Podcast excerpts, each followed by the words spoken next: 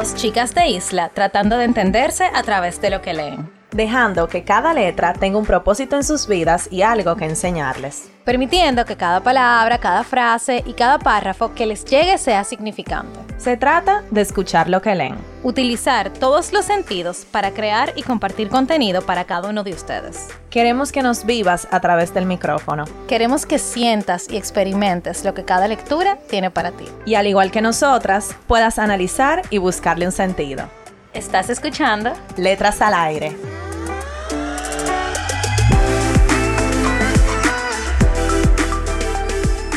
Hola a todos y todas, bienvenidos a otro viernes de Letras al Aire. Estamos muy felices de estar con ustedes cada semana y están con sus hosts favoritas, Carol y Nicole. Hola a todos, espero que hayan tenido una semana súper buena. Para este episodio tenemos un episodio sin libros. De esos Señores, que solemos hacer. Le- lo tenemos que balancear porque son dos ojos que tenemos cada una. O sea, no, no podemos leer No tanto. Quisiéramos, quisiéramos. O sea, si nosotros solamente leyéramos, o sea, un palo y tuviéramos seis libros por semana, yo diría. Pero tenemos mucho compromiso y tratamos de cumplir con todo porque la verdad es que hay que cumplir con todo. Exacto, no hay opción. O sea que este episodio no hay lecturas, pero sí. Pero vamos, hay frases. Exacto. Ay, ya lo dije. bueno, Pero vamos a leer. Y no cualquier frase, mi amor, espérate. Son frases de autores. ah, porque tú no estás criticando el episodio que hicimos tú y yo. De lo que escribimos nosotras. Yo no me acordaba. Bueno, Dale un para atrás a eso. eh, déjame, reformula, déjame reformula. rewind. Ok. Son frases muy relevantes, igual que la de nosotras, escritas por autores famosos que lo más seguro han escuchado ustedes y que nos parecieron frases icónicas que también lo más seguro han podido escuchar. Y lo que me gusta es que cada una de esas frases representa como un momentico que vivió cada uno en su vida. O sea, me encantaron. ¿Cómo, Nicole? Sí. ¿Tú crees? Tú verás que sí. Tú verás. Y para nuestros oyentes también se van a identificar mucho. Hicimos como una pequeña selección de algunas frases. Y nada, la verdad que yo creo que la selección está bastante balanceada. Sí, está muy buena, está muy buena. La primera frase. La perfección es una pulida colección de errores. Mario Benedetti. Señores, ¿qué díganme? Wow. Ese hombre eh, es poeta, yo creo que desde que nació. Nosotros no leímos un libro de Mario Benedetti. Claro, la tregua, búsquenlo. Es el episodio, el número 25, Las treguas de la vida. Tú ves que yo tengo todo el episodio ahí. Mentira. No, mentira, señores. Honestamente, yo no me acuerdo de qué número es cada episodio, pero sí me acuerdo de todos los libros que hemos Exacto. leído. Porque está como fuerte, tenemos ya cuarenta y pico. Este es nuestro 48 episodio. Estamos cerca del año. Muy cerca. Pero bueno, la frase de Mario Benedetti, cuéntame. Es que es verdad, o sea, sin los errores, tú no fueras quien tú eres hoy. O sea, yo no fuera quien yo soy hoy. Y es verdad, o sea, con, con el tiempo tú te vas como puliendo. O sea, si tú cometiste un error de que es muy grande, tú vuelves y lo cometes, quizás, pero como más chiquito. O, o consciente, por lo menos. Pero me encanta eso. La perfección es una pulida colección de errores. Es verdad, porque nada es perfecto.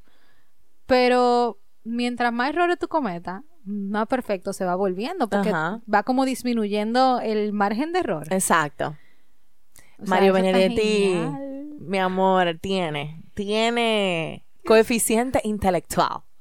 Y la siguiente frase es por el autor Jorge Luis Borges y dice, hay derrotas que tienen más dignidad que una victoria. Conchole, está fuerte. Es verdad. O sea, hay veces que tú ganas. Pero cuando tú llegas, tú dices, y de verdad yo tuve que pasar todo esto para ganar esto, que al final ni siquiera me estás retribuyendo algo como positivo.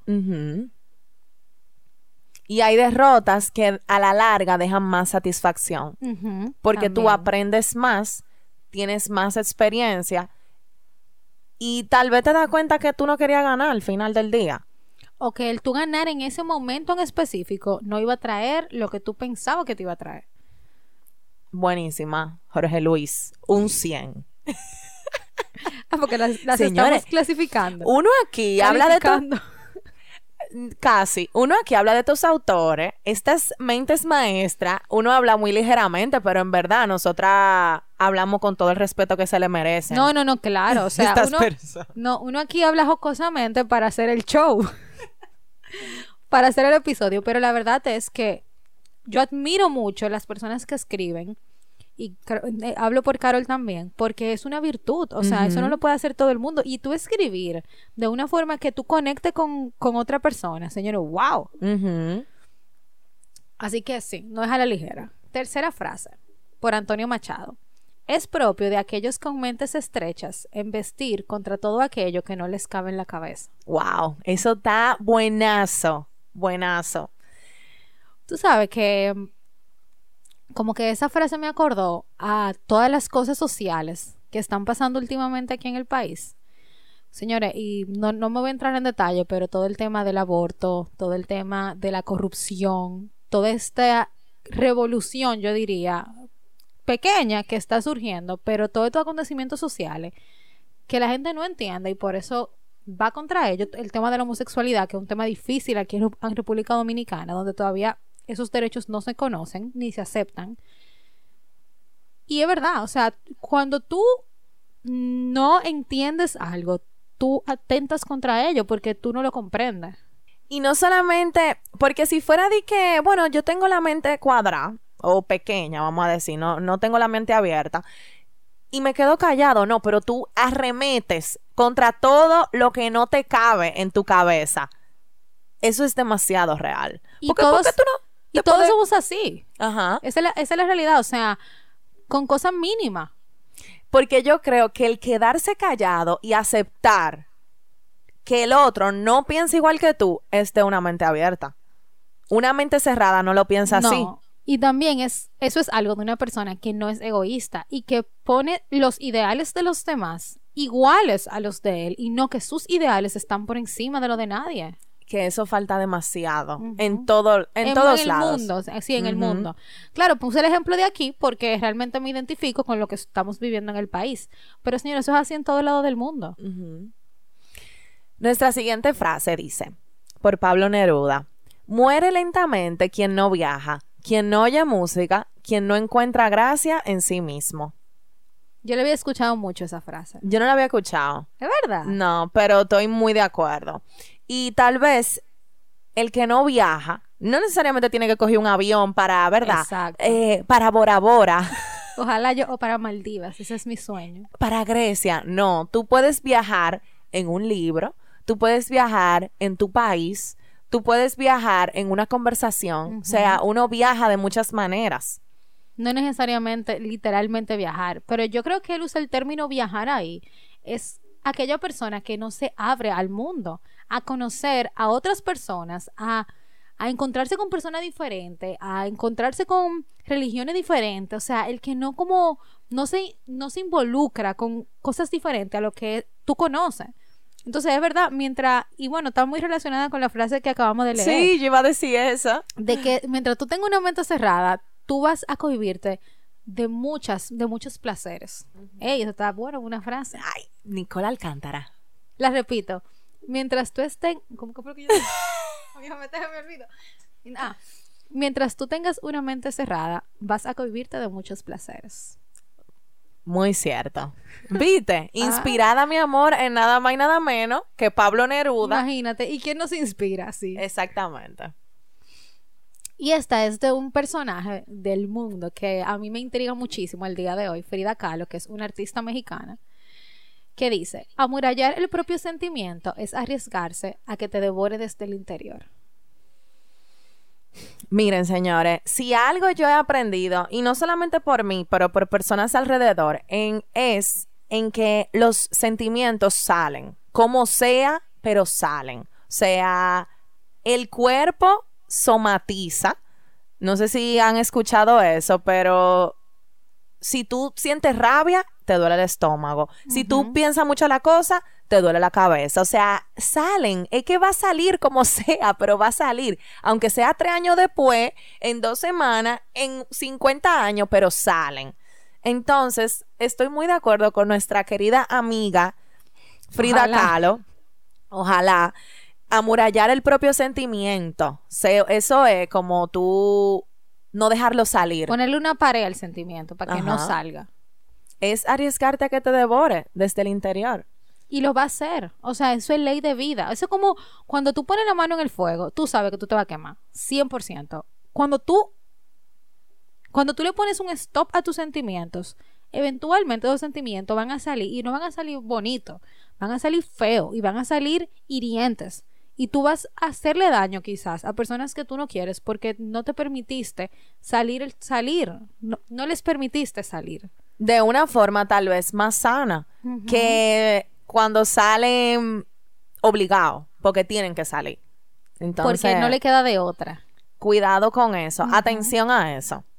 Y este autor, que a mí me encantó este libro, La sombra del viento, búsquenlo, es buenísimo, de Carlos Ruiz Zafón, escribió esta frase que de verdad que nos identificamos mucho con el podcast porque nosotras que leemos libros todas las semanas casi, podemos decir que es muy real. Cada libro, cada volumen que ves aquí tiene un alma. El alma de la persona que lo escribió y de aquellos que lo leyeron, vivieron y soñaron con él. Cada vez que un libro cambia de manos, cada vez que alguien baja sus ojos a las páginas, su espíritu crece y se fortalece. Bello. Eso está Bello. hermoso. Y es así, o sea, cuando uno está leyendo, bueno, quizá nosotras porque ya como que hemos leído mucho, pero cuando uno está leyendo, si te gusta ese hobby, tú te sientes como parte de la historia, como que es una conversación tú con, con ese libro que tú estás leyendo ahí. No, esa frase está hermosa, me encantó. Y me, es que eso es lo interesante de los autores que saben transmitir exactamente lo que uno está sintiendo. Ponerle palabras a sentimiento no es una tarea fácil. Y mira qué bello lo, lo hizo este autor en esta frase. La siguiente frase es de, yo creo que el segundo libro más leído de la historia Sí. que después de la Biblia, que es Don Quijote de la Mancha, por Miguel de Cervantes, y dice, amor y deseo son dos cosas diferentes, que no todo lo que se ama se desea, ni todo lo que se desea se ama. Ay, chichi. Más real y dejamos esto. Y lo grande es que me da risa porque este libro, señor, ustedes saben que es un cuento de un señor que estaba demente y él se imaginó que él iba a salvar una princesa y ese es el cuento. Entonces, que el libro como un libro como infantil, por decirlo así, te traiga esto a colación del deseo y el amor. Señor, está fuerte. No, nos quedamos sin palabras con esta frase. No todo lo que se ama se desea. Yo puedo pensar en mil cosas. Exacto. Y no todo lo que desea, lo que tú deseas, lo ama. Puedo pensar en mil más. Y seguro ustedes también. Y bueno, yo creo que esto es otro de los libros más leídos en la historia, que es de Alicia en el País de las Maravillas de Lewis Carroll. Y es como una conversación. Alicia dice, ¿cuánto tiempo es para siempre? Responde el conejo blanco. A veces solo un segundo. Ay, suspiros. Señor, es verdad. O sea, ¿Cuántas veces uno ha estado en un instante que se convirtió literalmente en, en un para siempre en tu cabeza? o al revés. ¿Cuántas veces tú, tú has estado en un para siempre que se convirtió en un instante? O sea, así de rápido como uno chasquea los dedos, puede cambiar algo. Y eso para nosotros yo creo que es difícil de procesar, como el tema del tiempo. A veces tú crees que algo dura mucho, pero cuando tú estás disfrutando algo, yo creo que eso nos pasa a todos, dura muy poco. Cuando tú sales con tus amigas y tú sales por cinco horas, esas cinco horas se van en dos y tú te como, ¡ay, ya se acabó! Ya está rápido. Y ya pasaron dos semanas. Ahora, cuando yo estoy haciendo ejercicio, mi amor, esa es la hora que más dura. no se acaba esa hora. Eh, eh, eh, em, el tiempo es muy relativo. La siguiente frase es de Jane Austen, una autora muy famosa, de su libro Emma, y dice, hay gente que cuando... Hay gente que cuanto más haces por ellos, menos hacen por sí mismos. Tituá. Señores, dejen, dejemos, dejemos de hacer cosas por los demás que ellos pueden hacer por ellos mismos. Sí, es verdad. De verdad, estoy totalmente de Esto fue un boche para, para un mí. boche colectivo de Jane Austen. O sea, gracias, Jane. Gracias, Jane. Y este es de otro gran libro, El Gran Gatsby, de F. Scott Fitzgerald, si se pronuncia así. y dice, cuando sientas deseos de criticar a alguien, recuerda que no todo el mundo ha tenido las mismas oportunidades que tú tuviste. Otro titular. Otro titular. Em, yo creo que yo siempre hablo de la empatía, porque es que uno no tiene empatía con el otro. No. Eso es, eso es así, o sea, uno critica y tiene la boca muy suelta para muchas cosas sin saber el trasfondo o, o qué llevó a esa persona a estar ahí. Y a veces tú criticas y es simplemente por algo que tú tienes en tu interior sobre ti. Entonces tú criticas, y bueno, ustedes saben que nosotros somos mucho del psicoanálisis, pero tú criticas a veces las cosas que son tuyas, que tienes tú en tu interior. Y, y eso es verdad, o sea, hay una frase que yo no sé quién fue que la dijo, pero es verdad, todos estamos en el mismo mar, pero no en el mismo barco. Y yo le he repetido esa frase 350 mil veces porque me encanta. Tú no sabes qué, qué yo llevo en mi barco. Tú no sabes si mi barco se está hundiendo. Tú no sabes si mi barco está saliendo a flote porque yo estoy desde abajo empujándolo. O sea, no sabemos la historia del otro. Como dice Carol, seamos más empáticos. Y eso es algo que no se puede dejar de hablar porque en esta sociedad, lamentablemente, la crítica hacia el otro es como un requisito. Tú para ser parte de la sociedad tienes que criticar. Es como un manual que entregan. Ay, Dios mío, y no. La siguiente frase es de Cassandra Clare de su libro El ángel mecánico y dice, hay que tener cuidado con los libros y lo que hay dentro de ellos, ya que las palabras tienen el poder de cambiarnos. Eso es atentamente Comprobado. para letras al aire. Comprobado. Yo creo que nosotras hemos cambiado muchísimo. Desde el- que empezamos el proyecto. ajá. Sí, o sea, nuestras formas de pensar, nos, nuestras formas de ser incluso, siguen siendo las mismas, pero un poco más sofisticadas. Sí, tú sabes que un ejemplo de eso, eh, Nicole y yo estábamos, tenemos el mismo, uno de nuestro grupo de amistades, el mismo, y estábamos conversando sobre la muerte con una amiga y que le tiene miedo a la muerte. Y yo le dije, di que, ay, sí, yo le tengo muchísimo miedo a la muerte también. Pero después yo analicé y dije, óyeme, de verdad, tú le tienes el mismo miedo a la muerte que tú le tenías antes. Y no, o sea, después de leer tantos libros alrededor de este tema, que hemos tenido algunos aquí muy fuertes, yo he cambiado mi percepción de la muerte. Y no es que no le tengo miedo, porque un miedo no se va así de un día para otro, pero en realidad ha bajado eso. Entonces sí, los libros y las palabras tienen poder. y es como yo le dije a esa amiga en ese momento, búscale un sentido a tu muerte. Y yo creo que tú le has encontrado un sentido.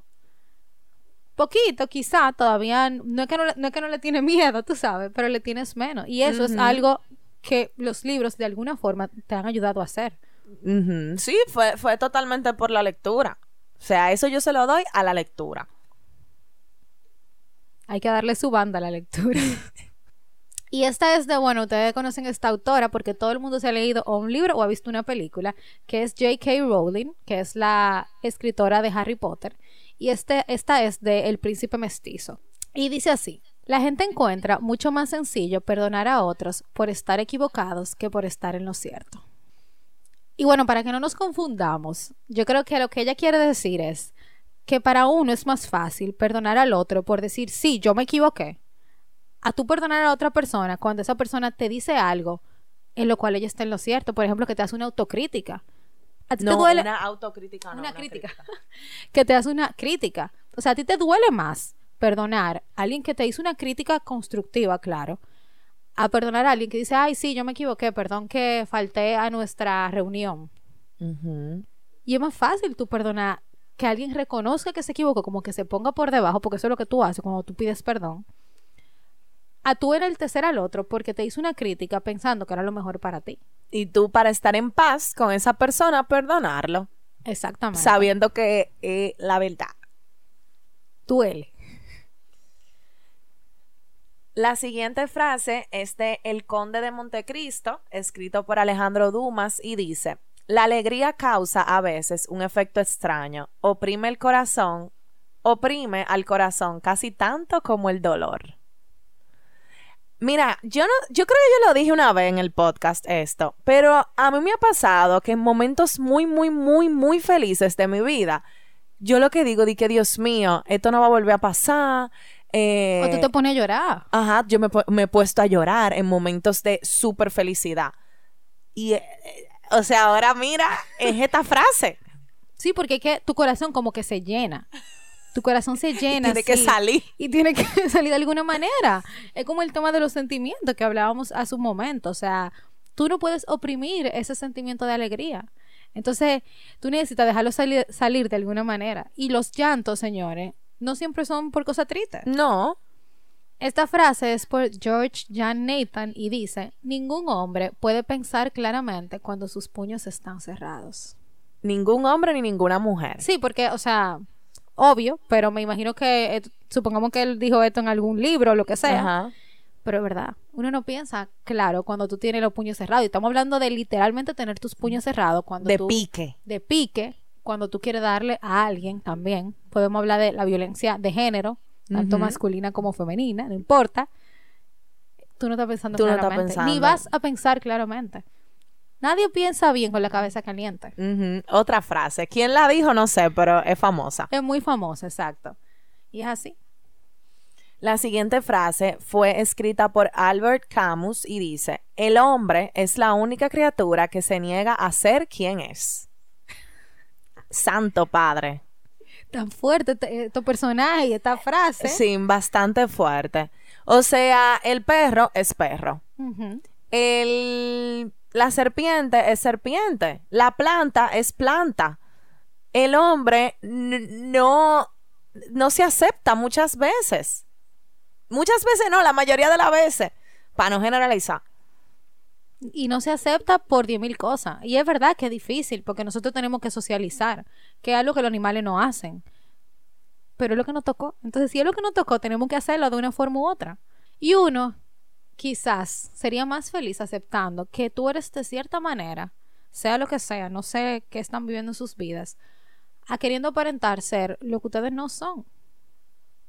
Simple y sencillamente. Tú vas a ser más feliz y la sociedad va a ser más feliz. Creo. Yo creo que eso es algo real. Y he llegado a la conclusión de que si las cicatrices enseñan, las caricias también. Mario Benedetti. Señores, que este hombre. O sea, espérense. Hay que dársela. Y es verdad, o sea, nosotros siempre relacionamos a las cicatrices como algo malo. Siempre, como la herida que me quedó. Las canciones también, todas las canciones cheesy son que la herida que me quedó, que la cicatriz que me quedó, o sea, todas. Pero no necesariamente. Eso enseña, de una forma u otra te enseña. Y las caricias también te enseñan. Claro, lo, lo bueno te enseña también. Tal vez no es tan poderoso y tan marcado como las cicatrices, pero de que las caricias enseñan, enseñan. Y nuestra última frase para el episodio de hoy es de Edmund Burke y dice, aquellos que no conocen la historia están condenados a repetirla. Esa frase la ha dicho Nicole en este podcast como 100 veces. Y nada más tenemos 48 episodios. Yo creo que hay algo que podemos decir y es que conozcamos nuestra historia para entender por qué hacemos las cosas que hacemos y que no nos vuelvan a pasar. Bravo.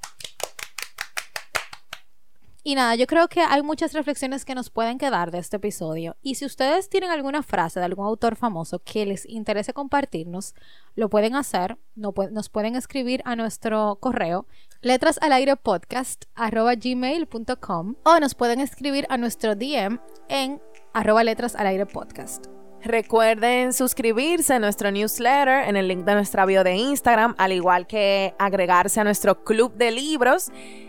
Este mes tenemos un libro súper interesante que estamos leyendo ya.